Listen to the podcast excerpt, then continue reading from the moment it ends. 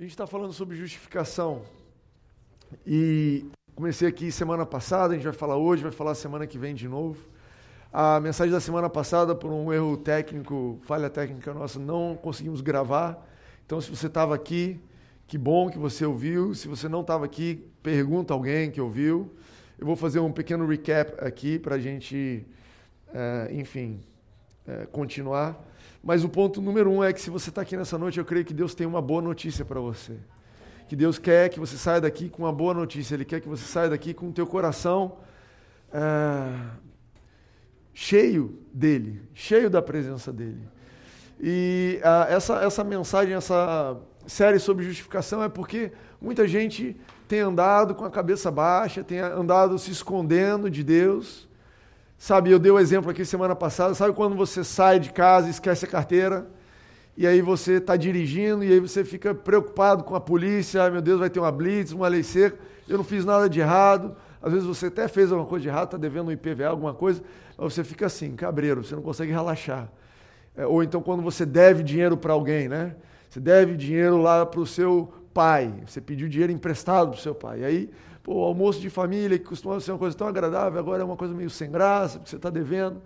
E a minha sensação, às vezes, ou com algumas pessoas, e de novo, eu não fiz uma mensagem para ninguém aqui específico. É algo que o Espírito Santo coloca, colocou no meu coração. Mas a minha a percepção é que algumas pessoas têm esse tipo de relacionamento com Deus, esse tipo de medo de Deus, esse tipo de ah, preocupação. Será que Deus vai me aprovar? E eu, eu fiz uma bobeira ontem e ele sabe daquele meu problema, aquele negócio que eu nunca falo para ninguém. E, e, na hora de orar, você não consegue começar orando com gratidão e, e desfrutar da presença dele. Você imediatamente, Deus me perdoa por ser assim, por ser assado, perdoa porque eu fiz aquilo, perdoa por aquilo. E nada contra você pedir perdão. Nada contra. A gente erra e é saudável pedir perdão para as pessoas e para Deus. É saudável. E Deus gosta que você peça perdão, Ele gosta que você se arrependa e você tem um, uma liberdade de falar para Ele: olha, pisei na bola, me desculpa, não queria fazer isso, me ajuda a ser diferente, me perdoa, do coração honesto. Mas o que Ele mais. É, ele não te vê como uma pessoa condenada.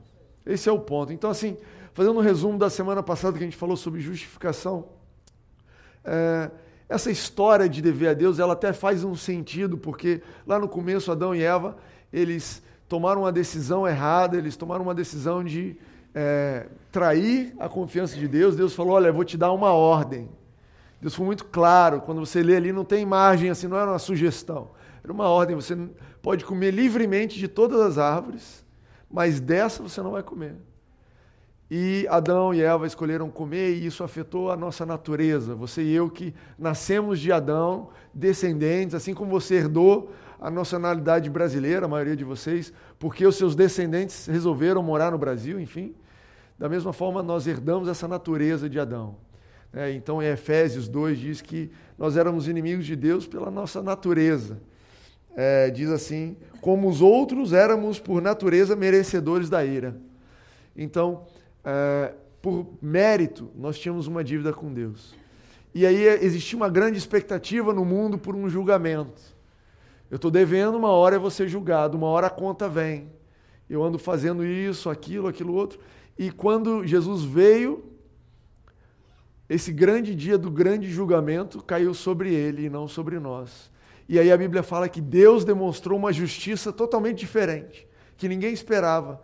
A justiça dele no ju grande julgamento para colocar tudo certo, ele inocentou eu e você, nós que estamos em Cristo, e ele culpou a Jesus. E Jesus, portanto, morreu na cruz por todos os nossos pecados, por todos os nossos delitos, e ele pagou o preço da nossa dívida, para que eu e você pudéssemos estar em 100% quitado com Jesus, com Deus. Hoje você e eu podemos andar de cabeça erguida, não pelo nosso mérito, mas pelo que Jesus pagou. E talvez você já ouviu isso, mas isso é algo que precisa entrar no seu coração. Isso é algo que precisa fazer parte da sua vida. Quando vem uma acusação, você é assim, você fez isso. Será que Deus está te favorecendo? Ih, furou o pneu. Ah, o que, que eu fiz? Deve ser que Deus fez algo. Não. Imediatamente você precisa se lembrar, ter a convicção: não, eu sou um filho amado, eu sou uma filha amada, eu estou justificado, porque Jesus pagou o preço. ainda que eu tenha feito alguma coisa errada, ainda que o meu caminho não esteja adequado com Deus, e a gente vai falar sobre isso, mas ah, ainda assim, o preço que Jesus pagou é suficiente. O sangue de Jesus é suficiente. É, é importante entender isso. Do contrário, você está dizendo o seguinte: olha, Jesus morreu, mas ele, infelizmente, com todo o poder dele, com tudo que Deus tinha, ele juntou ali no céu tudo que ele tinha. É, eu tenho um pregador que diz assim: que Deus deu tudo que ele tinha e ele faliu o céu para pagar pelos nossos delitos. Ele deu o melhor. Se Deus tivesse que pagar de novo, ele não tinha. Entende isso? ele não segurou nada. Não é que ele tinha assim, olha, eu tenho três filhos, vou mandar um filho. A Bíblia fala assim que ele deu tudo que ele tinha. E aí quando a gente diz, Deus, mesmo o seu tudo não é, não foi suficiente, eu preciso fazer alguma coisa. Não, olha, Deus, eu sei que Jesus morreu por mim, mas o meu erro de ontem é maior do que o preço. Entende que isso não faz sentido? E eu estava falando aqui semana passada também sobre essa ser uma realidade para quem está em Cristo Jesus. E eu falei sobre estarmos enxertados em Jesus.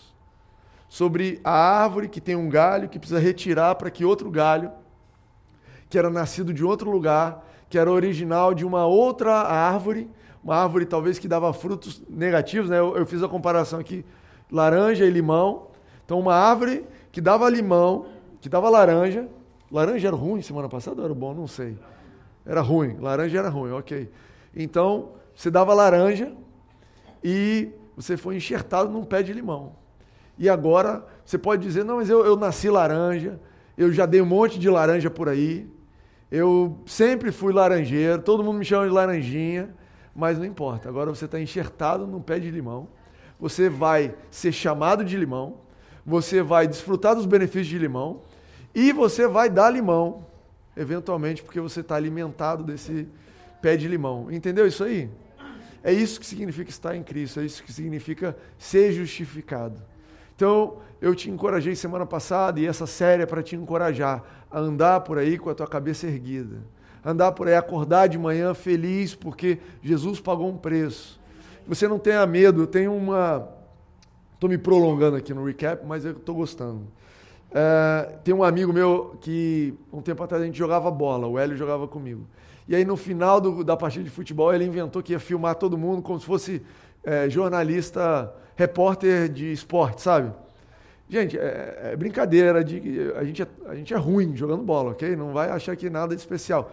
E aí ele vinha, oi Timóteo, tudo bem? Como é que você está? Não sei o que, era um cara da igreja, e no meio da pergunta, assim, como é que foi o futebol hoje, não sei o que, ele lançava. Isso está até no YouTube, né? Se vocês tiverem muito real interesse, depois se virem e achem. E ele perguntava assim, no meio do nada, Timóteo, você acha que se você morrer agora você vai para o céu? Coisa assim, tudo a ver com futebol, né? Depois do jogo, com a cabeça quente, assim, quê? Hã?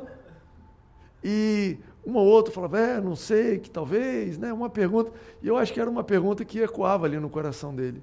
E eu quero que você, se você um dia estiver jogando bola e alguém for te perguntar depois do campo e do nada lançar essa pergunta, você tem certeza que você vai para o céu?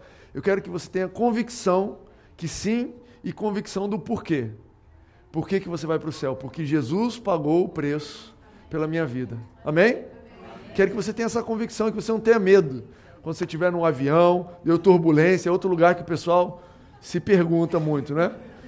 Começou a sacudir, tem gente que começa a fazer oração, pedir perdão. Cara, ande tranquilo, Jesus pagou o preço. Você está em Cristo? Você nasceu de novo? Você é filho de Deus? Então você é justificado, justificada. Sua ficha com Jesus está limpa. Limpa, limpa, limpa. O Serasa do céu, bota o seu número lá, nada consta. Consta coisas boas, na verdade, né? Dívida, nada. Bota lá, pode botar amanhã de novo, tá? Não tem nada. Vai chegar lá no céu, tem a fila preferencial. Só entra no céu na fila preferencial, ok? Você está lá, seu nome está lá. Então é isso aí. Esse é o recap da semana passada. Esse foi 15 minutos. Hoje eu quero falar sobre justificativa pela fé. Então, essa história toda, ela acontece pela fé. Semana passada a gente leu, encorajo você a ler Romanos 3. Romanos, o começo de Romanos ali é bastante sobre essa justificativa. Paulo está explicando por que, que as pessoas foram salvas e como é que isso funcionou. E ali em, em, Romanos 3, a gente leu semana passada, diz assim: Mas agora se manifestou uma justiça que provém de Deus. Né? E aí vai pulando, pois todos pecaram, estão destituídos. Lembram desse verso? Sendo justificados gratuitamente por sua graça, Deus ofereceu como sacrifício, demonstrando sua justiça, a fim de ser justo e justificador daqueles que têm fé em Jesus. Então você vai ver que sempre que está falando de justificativa, justificação, de justiça de Deus, ele vai falar de fé. Sempre falar de fé. É, 2 Coríntios 5, 21 também diz: Deus tornou pecado por nós aquele que não tinha pecado, para que nele nos tornássemos justiça de Deus. Jesus se tornou pecado para que nele nos tornássemos justiça de Deus. Eu queria que você parasse e se imaginasse. Imagina você no espelho e se olha no espelho, imagina você e imagina aquilo ali é uma pessoa justa perante Deus. Você é justiça de Deus. Faz esse exercício, fecha os teus olhos e imagina isso, para não ficar te pedindo para ficar repetindo as coisas. Não faça esse exercício só hoje. É, todo dia, está ali no seu banho, olha no espelho. Você é justiça de Deus, você é justificado. Você é uma pessoa que a Bíblia considera como justo. E eu quero trazer outro verso que fala sobre isso aqui. Romanos 1, 17, olha que lindo diz. Porque no Evangelho é revelada a justiça de Deus, uma justiça que do princípio ao fim é pela fé. Como está escrito, o justo viverá pela fé. Está falando de você aqui. Quando a Bíblia diz o justo, ele estava falando sobre Jesus, e agora por você estar em Cristo, é você. Provérbio fala muito sobre o justo. Lá em Provérbio fala, olha, o ímpio tal, tal, tal, mas o justo é alguma coisa. E o, e o, e o, o infiel tal, mas o justo tal. É você que ele está falando. Você foi justificado, você precisa se ver como justo. Mas hoje a gente vai falar sobre isso. Um evangelho onde Deus revela então a justiça dele. E é interessante essa expressão que Paulo fala. Ele fala que é do começo ao fim pela fé. Como está escrito, o justo viverá pela fé. Gente, o que é fé? Fé é o meio pelo qual nós recebemos aquilo que Deus nos deu, gratuitamente. É pela fé.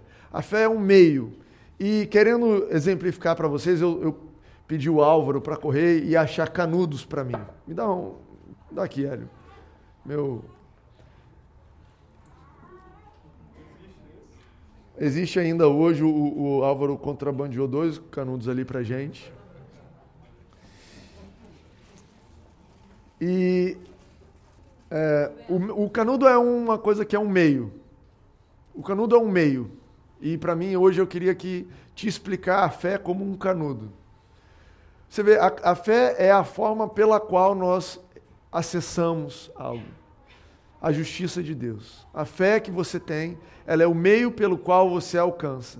Mas ela em si só, ela não resolve as coisas. Isso é importante. O canudo ele é um meio de trazer uma coisa que está de uma ponta para outra ponta. Você está vendo aqui que o canudo, eu posso chupar esse canudo e ele não vem nada. Porque depende. O canudo tem uma, uma tecnologia muito avançada, eu vou explicar para vocês, pois podem usar em casa, se você tiver o seu próprio canudo a tecnologia envolve dois, duas pontas. Uma ponta tem que estar num conteúdo que você vai uh, puxar, vamos dizer assim. Então, o que vem no canudo depende de onde ele está conectado. Faz sentido para você isso? Então, você pega um canudo que você bebeu uma Coca-Cola e você bota ele num milkshake e você fala: Meu Deus, que coisa incrível! Esse canudo agora há pouco me deu uma Coca-Cola e agora está me dando milkshake. O mesmo canudo. É incrível, né? Já perceberam isso? Uma dinâmica avançada do canudo? A fé é da mesma forma. A fé depende aonde você está colocando a sua fé. É incrível como o brasileiro é um povo é, talvez supersticioso e talvez um povo que tem uma abertura maior para essa coisa espiritual. Então o brasileiro fala assim: tenha fé. Já ouviu isso? Não, tenha fé que vai dar tudo certo. Mas a história é como se você dissesse assim: não, você está com sede? Pega um canudo que vai dar certo. Não, mas fé em quê? No que, que você está crendo? Eu tenho fé que vai ser bom. Mas fé em quê? No que, que você está crendo? Onde é que está. Porque fé é confiança, né? A definição de livro está né, tá lá em Hebreus 1. Alguém que sabe o que está tá escrito em Hebreus 1? Fé certeza. Todo mundo, isso aí, tudo. Crer. Eu anotei aqui. É, certeza daquilo que esperamos e a prova das coisas que não vemos. Certeza do que esperamos e a prova do que não vemos. Você pode botar fé em muita coisa. Às vezes a sua fé é baseada numa experiência. Fé, por exemplo, você tem fé que você entra no avião que o camarada que está lá vai saber decolar. Você não está vendo ele lá, mas você tem certeza, você tem fé. O ser humano vive muito pela fé com base nas experiências. Primeira vez que você voou, você ficou com medo. A décima vez que você voou, você falou, já fiz isso antes, tenho fé na minha experiência. Muita gente tem fé em Deus, quer ter fé em Deus com base nas experiências que nós temos. E não é isso que a Bíblia ensina. A nossa fé tem que estar nas promessas de Deus. A nossa fé tem que estar na Bíblia. Então, uma dica, a primeira dica do dia: pega essa pérola, anota, grava. Quando você está querendo crer em algo, que você quer mudar alguma coisa na sua vida, que você percebe que você precisa acessar alguma coisa, alguma realidade da sua vida precisa mudar, procura na Bíblia uma promessa a respeito daquilo. Procura uma promessa. Deus, eu estou aqui com o meu canudo, eu estou cheio de fé, eu quero crer em alguma coisa, mas eu preciso colocar no lugar certo. Eu preciso colocar a minha fé em alguma coisa. Se você colocar a fé porque o Timóteo disse, não funciona muito bem. Apesar de eu costumar falar coisas boas, eu também falo bobeira. Às vezes eu erro e não tem nenhum lugar que eu possa te dizer, olha, eu garanto as minhas promessas. Até para os meus filhos eu estou tentando honrar minhas promessas, de vez em quando eu falho. Filho, amanhã eu prometo te contar essa história. No outro dia acontece alguma coisa, não estou nem em casa. Então, você me ouve, e a ideia é que você me ouça falando sobre a Bíblia, a ideia é que você vá numa igreja, você ouça o pastor falando, mas depois você vai na Bíblia verificar. É isso mesmo que está escrito? Peraí, ele diz que Romanos 11 está escrito alguma coisa. Deixa eu ver a minha Bíblia. Deixa eu ver a palavra de Deus se ela está dizendo isso. É, aqui está escrito que o justo viverá pela fé. Então eu posso me basear nisso. Isso eu estou acreditando, isso eu posso avançar. Eu quero gerar no teu coração uma certeza com base no lugar certo, porque você coloca o canudo no lugar certo e você fala: a minha fé, ela está no lugar certo. E eu posso beber isso aqui é um mate, é? É um mate. E você diz: a minha fé está nesse mate. Eu sei que a, a, o resultado da minha fé vai ser esse mate. O outro lado da, do canudo, é, ainda na explicação sobre canudo, é que alguém precisa puxar do outro lado. Né? É incrível isso. Se você tem criança pequena em casa, se você já teve, você sabe que eles não aprendem, não nascem sabendo chupar no canudo. É a coisa mais estranha, né? Você, quando você tem um filho, você vai descobrindo um tanto de coisa que você não veio sabendo. Mas chupar no canudo não é uma. Até no peito. Tem uma, um dos reflexos que a criança tem quando nasce é a sucção. Para aprender, para mamar no peito da mãe. Mas até isso, de vez em quando, a criança precisa aprender, e nos primeiros dias é um trabalho. E pelo menos os meus três foram assim. Depois eles aprendem bonitinho e aprendem como é que funciona a sucção. Depois de um tempo, aprendem também. Eles pegam esse canudo e botam e sopra. Já viu, criancinha? Sopra no canudo, não está vendo nada. Não, mas não é soprar, é puxar. E assim, da mesma forma, nós cristãos, apesar de termos fé, e a Bíblia diz que quando a gente nasce de novo, Deus coloca a fé no nosso coração. A Bíblia fala que existe um dos dons do Espírito é o dom da fé, um dos frutos do Espírito é a fé. A Bíblia fala que ele nos deu a medida de fé, mas a gente precisa aprender a usar. Sabe, um dos motivos que você congrega, que você vem na igreja é para aprender a usar a sua fé. É você encontra alguém no grupo de conexão e fala, cara, como é que você resolveu isso? Eu criei. Como é que é esse negócio de crer? Não, eu confiei que Deus ia resolver. Eu tinha certo, por certeza, que isso ia ser resolvido. Uau, e funcionou para você? Funcionou. Nossa, eu vou tentar isso. E aí a gente aprende. E com o tempo você vai aprendendo e você vai usando a sua fé, e vai usando a sua fé, e um dia você está com um canudo, daqui a pouco você está chupando com dois canudos já. Porque a provisão da graça você descobre que ela é maravilhosa, que ela é abundante. E daqui a pouco você está com três e quatro, você fala, cara, eu estou puxando de tudo com o telado. Eu tinha um canudo no trabalho. Eu sabia totalmente receber. Estou misturando canudo com fé, vocês estão se perdendo não, né? Pelo amor de Deus, no final não vem pedir para orar pelo seu canudo, não, que vai dar ruim. Falei, não entendeu nada. Você ouve o podcast, você vai entender. Mas, sabe, olha, eu estou sabendo o, o, a minha fé no trabalho, eu sei exercitar minha fé, eu estou tô, tô indo bem, mas ah, nessa outra área aqui, na minha saúde, da minha família, cara, não estou sabendo como é que a gente anda nisso, como é que eu ajo, como é que eu posso agir. O canudo tem algumas coisas, né? Por exemplo, se você dobra ele, né? Não funciona. E tem as aulinhas, né? Depois, se você quiser na geração nova, a gente explica para você.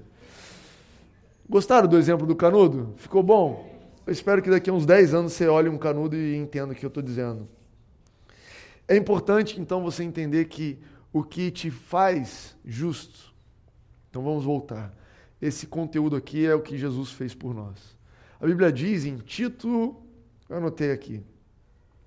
Tito 2:11 diz assim: "Porque a graça de Deus se manifestou salvadora a todos os homens." A, a provisão de justiça, a graça, a salvação foi para todo mundo. Todo mundo, Deus falou: olha, está aqui.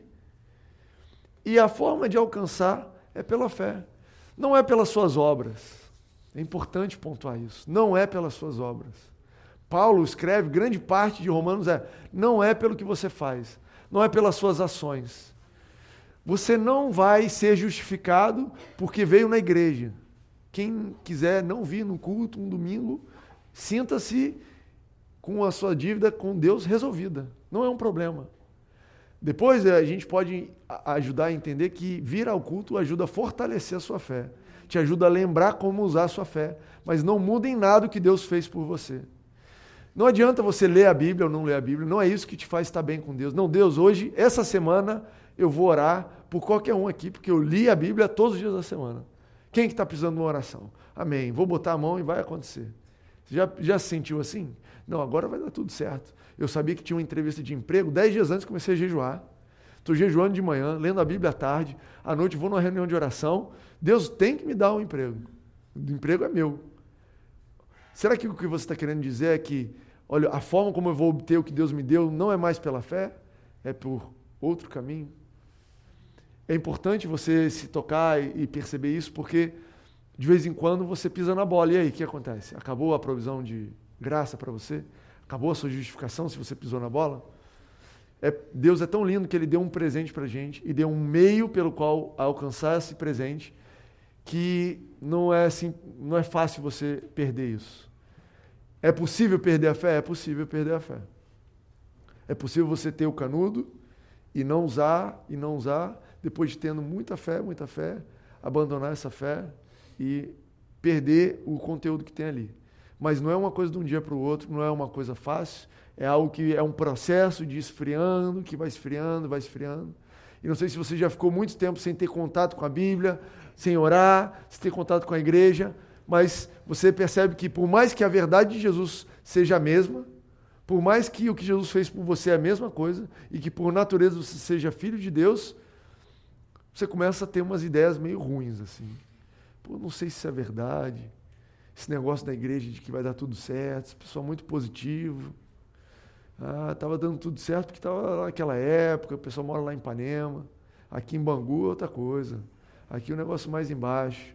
Né? Ah, era muito bom ali, estava tudo bem, mas aí elegeu outro governo, e aí, aí esse negócio, eu não sei se eu acredito mais. O pessoal lá muito bom, muito certinho, mas agora eu andei por um caminho errado. Entende isso? Tua fé pode ir enfraquecendo. Quando você tiver esse tipo de pensamento, quero que você se lembre: olha, eu preciso fortalecer minha fé. É pela fé que eu alcanço as coisas que Deus tem para mim. E se eu estou tendo esse tipo de ideia, é porque a fé precisa ser fortalecida. É porque eu estou fraco na fé. É possível você vir ao culto todo domingo e estar tá fraco na fé. É totalmente possível. A Bíblia fala que a fé é do coração. Olha que incrível. Romanos 10, 10 fala assim: que com o coração se crê para a justiça. Não é com a sua cabeça. Talvez você tenha uma lógica toda boa e você fala, não, eu li a Bíblia, entendi, um mais um, dois, Jesus morreu, pá. Na minha cabeça entendi. Mas quando o bicho pega, o que funciona é o coração.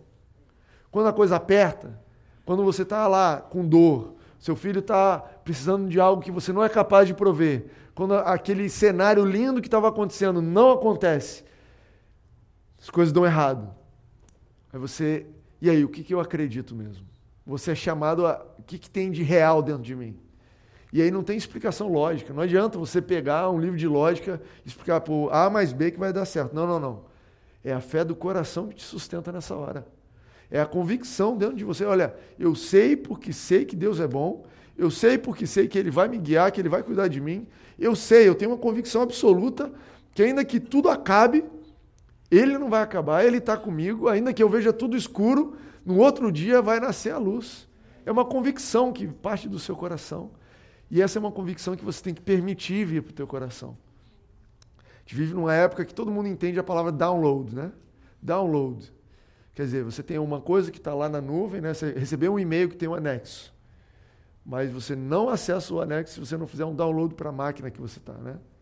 E a fé, ela assim, ela entra, ela começa pelo ouvido, pelos seus sentidos. Né? A fé vem pelo ouvir. Ela vem com uma imagem que você monta na sua cabeça, uma mensagem que é entregue para você, e aí você tem um momento de oportunidade de dizer: eu vou acreditar nisso ou não vou? Eu vou acreditar ou eu vou achar que isso é balela? E eu não estou dizendo que você vem na igreja e você tem que acreditar em tudo. Eu não estou dizendo nem que essa oportunidade acontece aqui na igreja. Muitas vezes você vai ouvir a mensagem da, da palavra de Deus, a verdade aqui na igreja, e aquilo vai ficar aqui porque você está ocupado, que não sei o quê, mas fica aqui no processando aqui em cima. E um dia, no seu dia a dia, você vai lembrar disso e Deus vai falar: Você acredita naquilo que foi falado? Você acredita naquilo que você leu na Bíblia? Você crê? E é a tua oportunidade de download. E aí, eu vou deixar isso baixar para o meu coração ou viver a vida inteira com isso mental? E você tem uma porção de cristãos que levam uma vida inteira com uma fé mental. Não, Deus é bom? Deus é bom. Vai dar certo? Vai dar certo. Lógico que vai dar certo. Não, eu estou caminhando para um caminho bom, é, as coisas vão dar boa. Mas vai que dá errado, né? Então vamos fazer um seguro, Vamos ver, vamos fazer aquilo ali também de novo. Não, não sei. E nada contra seguro, não estou falando nada contra as, as providências, mas quando o bicho pega, não, eu preciso fazer alguma coisa, porque eu não sei se isso vai dar certo. Não, porque a convicção não, não tenho certeza. Eu quero que vocês sejam. Não sou eu que quero. Deus mandou o Espírito Santo para que vocês sejam diferentes disso. Para que vocês sejam cristãos maduros que têm convicção e fé no teu coração. O Espírito Santo quer isso de você, para que você possa transitar por lugares maiores e maiores. Amém? Amém? Tem uma história na Bíblia sobre isso. A Bíblia fala que o primeiro, a primeira menção de fé na Bíblia foi em Abraão, e ele é chamado de o pai da fé. E a história de Abraão é que Deus chegou para ele, convocou ele, Abraão, sai, sai da casa da tua parentela, vai para um lugar que eu vou te mostrar onde é, meio do deserto. Eu já falei isso aqui para vocês, não tinha rodovia, não, ele não pegou a Dutra assim para um lugar que ele não sabia. Já seria louco, né? Timóteo, pega o seu carro e pega a Dutra para um lugar que eu vou te mostrar. Eu falei, cara, tá meio maluco. Mas não, não tinha nem estrada. O camarada pegou um deserto, mirou alguma direção e falou, é isso aí. E foi indo. E a Bíblia diz que Abraão creu em Deus e isso lhe foi creditado como justiça.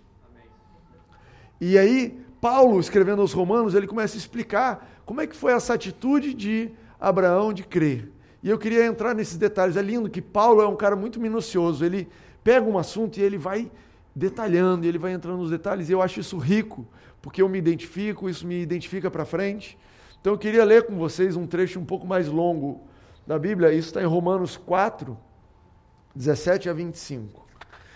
E diz o seguinte: Como está escrito eu o constituí por pai de muitas nações. Ele, e aí aqui está falando de Abraão, tá? Já disse quem é. É nosso pai aos olhos de Deus, em quem creu, o Deus que dá vida aos mortos e chama à existência coisas que não existem, como se existissem. Abraão, contra toda esperança, em esperança creu, tornando-se assim pai de muitas nações, como foi dito a seu respeito, assim será a sua descendência. Só que nesse começo aqui, nesse trecho, queria parar aqui um pouquinho fazer um comentário. Aos olhos de Deus, Abraão é o pai da fé. E olha como, como diz, diz que Abraão creu num Deus, mas que Deus que Abraão creu? É muito interessante. A descrição de Deus aqui é o Deus que dá vida aos mortos e que chama a existência coisas que não existem como se existissem. Uma brincadeira de tempos aqui, né? Tempos verbais aqui, muito interessante. Ele chama a existência, ele faz existir. É interessante que Deus faz as coisas acontecerem, ele chama a existência, haja luz. Né? Ele fala, haja sol, lua, tudo que nós olhamos hoje e consideramos assim, mais absolutos, assim, o sol, a coisa mais certa. Certamente amanhã vai ter sol. Ninguém aqui pensa assim, olha, se amanhã não amanhecer o sol, melhor andar com a lanterna. Ninguém pensa nisso. É certo. E isso foi chamado à existência por esse Deus. Agora, ele chama à existência as coisas que não existem. É muito interessante porque ele está dizendo assim, ele chama à existência as coisas que não existem. Ele não está negando que não existe. Olha, não existe.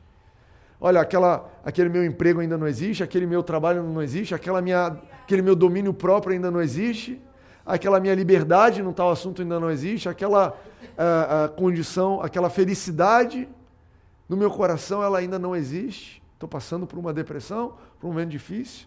Mas ele chama as coisas que. chama a existência, coisas que não existem, como se existissem. Então Deus vira para Abraão com 75 anos de idade, que nunca conseguiu ter filho, em 75 anos de idade, e ele fala assim: Você é um pai. E hoje, para mim para você, é óbvio, né? É óbvio que Abraão é pai. Tem nações inteiras que chamam Abraão de pai. Você vai lá em Israel, todo mundo ali veio dele, ou todos os descendentes pela carne, né? Vieram dele. E você tem outras nações, até árabes, que vieram de Abraão, e você hoje pensa que óbvio. Mas para um camarada que estava tentando ser pai por 75 anos e não conseguia, alguém chamar ele de pai é quase um insulto até. Você está de brincadeira comigo, você vai me chamar de pai depois de tudo que aconteceu. Pô, você não, você, não tem noção. Eu estou há 75 anos, nem toca nesse assunto, por favor. Me chama de tio. Ele andava com um sobrinho, é o Ló. Ele adotou o sobrinho, você vai achando que não. Ele falou, talvez eu não dou para pai, meu negócio é tio. Me chama de tio. Não, você é pai. Esse Deus que eu estou te dizendo, que olha para você nessa noite e amanhã de manhã, e ele fala assim: você é justificado. Você é perfeito aos meus olhos. Você não tem culpa. E você pode falar, mas olha, eu ainda estou me sentindo como Abraão aos 75 anos de idade, não estou vendo esse negócio de não ter culpa, não. Eu mesmo posso encher um caderno de culpa. Só relatando. Não, você tá me, Deus está me chamando de próspero, não estou vendo isso. A minha conta não está dizendo a mesma coisa. Não existe ainda. Esse é o Deus do pai Abraão, do pai da fé. Esse é o Deus que você e eu somos convidados a crer. Não é nada mais e nada menos do que isso. Você quer ser um cristão? Você aceitou Jesus como seu Salvador? Esse é o Deus que você crê. Um Deus que chama a existência coisas que não existem como se já existissem. E olha que interessante, aí é aqui que tem uma dica interessante. Continuando a ler, né? Sem se enfraquecer na fé, eu destaquei aqui enfraquecer na fé reconheceu que o seu corpo já estava sem vitalidade. Tem outra versão que diz assim: não colocando sua atenção no fato de que o seu corpo estava sem vitalidade. E é a coisa mais louca que eu já procurei no original, e tem dois originais. Aí eu falei, ah, eu desisto de vocês. Então tem alguns manuscritos que dizem, reconheceu que o seu corpo já estava sem vitalidade, tem alguns manuscritos que dizem, não colocando sua atenção no fato do seu corpo não ter vitalidade. E eu acho que é lindo porque é complementar. Depois de um tempo meditando, qual é a verdade, Deus? Deus falou: as duas coisas são verdades. Ele reconheceu o corpo dele, mas ele não colocava atenção nisso. Por isso que diz ele não se enfraqueceu ao reconhecer que o corpo dele. E é lindo isso, né? Esse é o seu desafio e o meu desafio hoje reconhecer a sua situação, não é negar. A fé, ela não nega a realidade. Nós não servimos a um Deus que finge que as coisas que não existem, existem. Não é isso. Abraão reconheceu que o corpo dele estava. Olha o que diz: reconheceu que seu corpo já estava sem vitalidade, pois já contava cerca de 100 anos de idade e que também o ventre de Sara estava sem vigor. Aqui já está falando de 24 anos depois, 75, 99 anos, ainda sem filho, ainda crendo. E ele não enfraqueceu na fé o fato de reconhecer que ele ainda não tinha um filho. Que faziam 24 anos que chamavam ele de pai. Não sei quem aqui tem filho de 24 anos de idade. Eu tenho 13 anos que me chamam de pai, eu já acredito.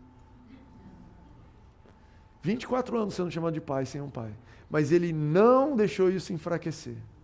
Eu quero te convidar nessa noite a não deixar que o, a realidade, aquilo que existe ou que não existe, enfraqueça a sua fé. Não deixe que isso enfraqueça a sua fé. Não coloque nisso a sua fé. Lembra do, do canudinho aqui? Talvez aqui do lado. Ah, não tem mais copo. Me empresta esse copo aqui. É seu? Aqui do lado tem um copo vazio. Esse copo aqui não existe. Esse aqui já existe. Não pegue a sua fé e coloque aqui.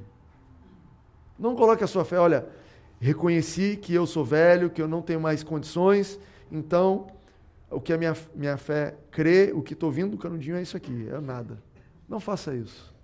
Mantenha a sua fé no lugar certo. Eu estou apertando o botão aqui toda hora. Né? Sem se enfraquecer na fé, reconheceu que seu corpo já estava sem vitalidade, pois já contava cerca de 100 anos de idade, e que também o ventre de Sara já estava sem vigor. Mesmo assim, não duvidou, nem foi incrédulo em relação à promessa de Deus. Lembra que eu te falei de uma promessa? Em relação à promessa de Deus, mas foi fortalecido em sua fé e deu glória a Deus, estando plenamente convencido de que ele era poderoso para cumprir o que havia prometido. A confiança de Abraão era em Deus, que Deus tinha poder para cumprir o que ele prometeu. Olha, eu sei o que Deus me prometeu e eu tenho convicção eu não, não fui incrédulo, eu não duvidei, eu tenho uma convicção no meu coração de que Ele tem poder para cumprir o que Ele me prometeu. Amém. Olha que coisa fantástica. E isso fortaleceu a fé de Abraão. E eu creio que todo mundo aqui se depara com essas duas realidades: reconhecer o que acontece e um outro fato que Deus tem poder para cumprir a promessa dele.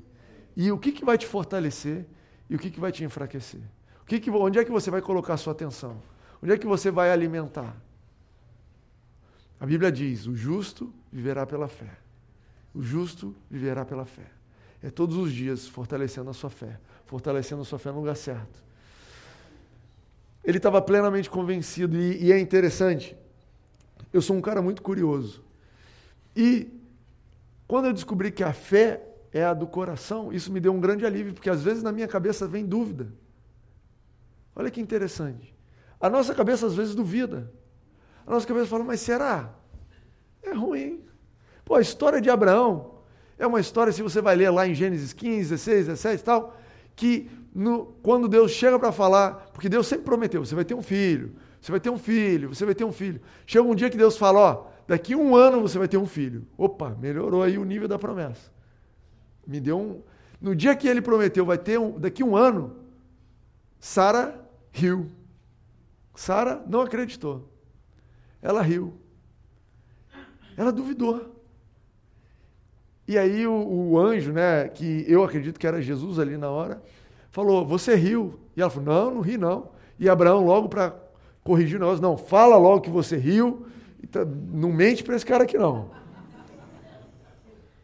A história desse, desse, desse anjo, depois dois anjos estavam indo para Sodoma e Gomorra, e, e o negócio ficou ruim lá para Sodoma e Gomorra. Então, Abraão, ó, eu conheço o nosso Deus, nós temos uma relação com Deus de verdade, de sinceridade. Você riu? Riu. Então, fala que riu. Ela duvidou. E eu acho isso tão humano, eu me vejo nesse lugar. Às vezes assim, Deus, eu estou crendo. E Deus fala, não, não precisa negar que você está duvidando, não. Tudo bem, seja honesto comigo. Não tem problema você ser sincero. A sua cabeça está duvidando, mas o que, que você crê no seu coração? Deus, no meu coração eu creio que você tem poder para resolver todas as coisas. Deus, no meu coração eu creio que você tem poder para cumprir a sua promessa. Então é isso aí, Timóteo. Você apega a fé do teu coração, porque com o coração se crê para a justiça. Romanos 10, 10. Às vezes a nossa cabeça embaralha. Você assiste um filme, alguém fala, uma conversa, Facebook, você já não sei mais nada. E aí é por isso que a gente ora, por isso que a gente lê a Bíblia, por isso que, olha, não, a minha fé, o meu coração, eu tenho convicção. Tenho certeza. Esse é o Deus poderoso. E aí, o que, isso tem a ver com a gente, né, Timóteo? Em consequência, isso lhe foi creditado como justiça. Isso tudo ele está falando sobre justiça ainda. sobre ser justificado. As palavras lhe foi creditado não foram escritas apenas para ele, mas também para nós, a quem Deus creditará a justiça a nós que cremos naquele que ressuscitou dos mortos, a Jesus, nosso Senhor. Ele foi entregue à morte por, por nossos pecados e ressuscitado para nossa justificação. Agora, essa é a parte incrível.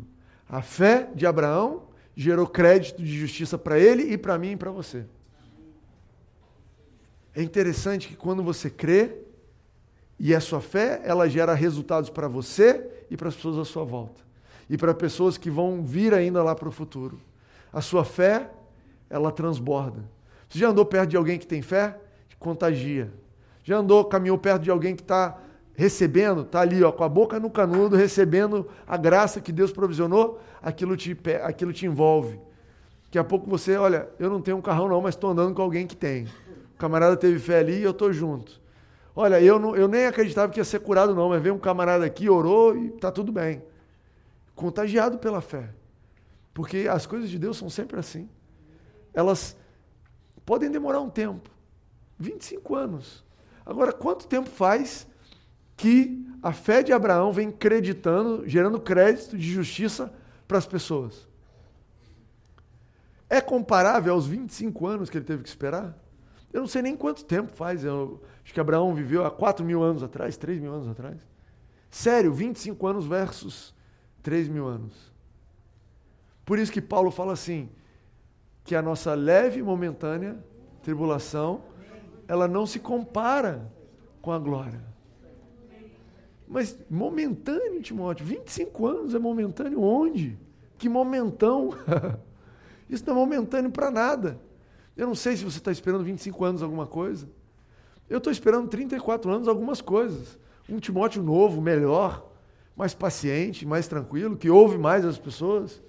Eu estou crendo um Timóteo diferente. Se você passar aqui daqui um ano, você vai ver as coisas mudando.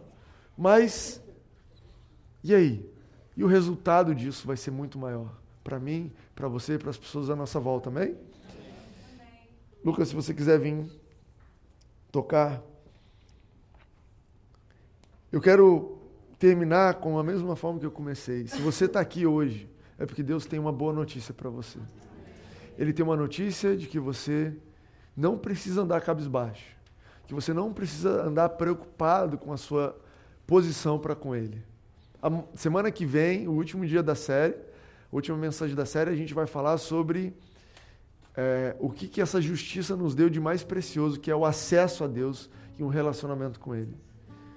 Que antes, quando nós devíamos, nós fugíamos dele, como Adão fugiu, mas hoje eu e você temos livre acesso.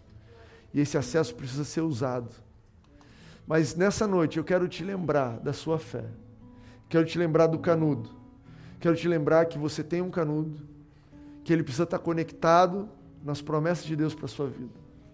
Leia a palavra de Deus, eu incentivo isso. Se você tem uma Bíblia que você não pode rabiscar, compra outra para rabiscar. Aquela ali é oficial, você não rabisca. Titular. Você compra uma. Não precisa ser aqui não, compra onde você quiser. Aqui tem algumas se você quiser também. Compra uma, compra, pega uma, um lápis, uma caneta e começa a sublinhar as promessas que Deus tem para você. Vai nos Salmos. Vocês já viram um Salmos? Deixa eu pegar um, um Salmos legal aqui. Nunca ouviram? 23. O Senhor é o meu pastor, de nada terei falta. Promessa de Deus para você e para mim. Eu posso exercer fé em cima do Senhor é o meu pastor, de nada terei falta. Eu estou exercendo fé numa promessa de alguém que é poderoso para cumprir. Eu não estou imaginando na minha cabeça falando, Deus, eu gostaria de não ter falta em nada. Concede o meu desejo. Não. Tem uma promessa na Bíblia. Em vez de pastagens, me faz repousar e me conduz a águas tran tranquilas. Restaura-me o vigor, guia-me nas veredas da justiça. A gente está falando sobre justiça. Pai, guia-me nas veredas da justiça, guia-me no caminho da justiça. Nosso Deus, ele nos guia por um caminho que nos lembra o tempo todo que nós somos justificados. Justiça de Deus em Jesus. Que você não deve mais nada. Que você não tem que se preocupar. Não tenha menor dúvida no seu coração sobre um futuro bom que te espera. Deus tem um futuro bom para você.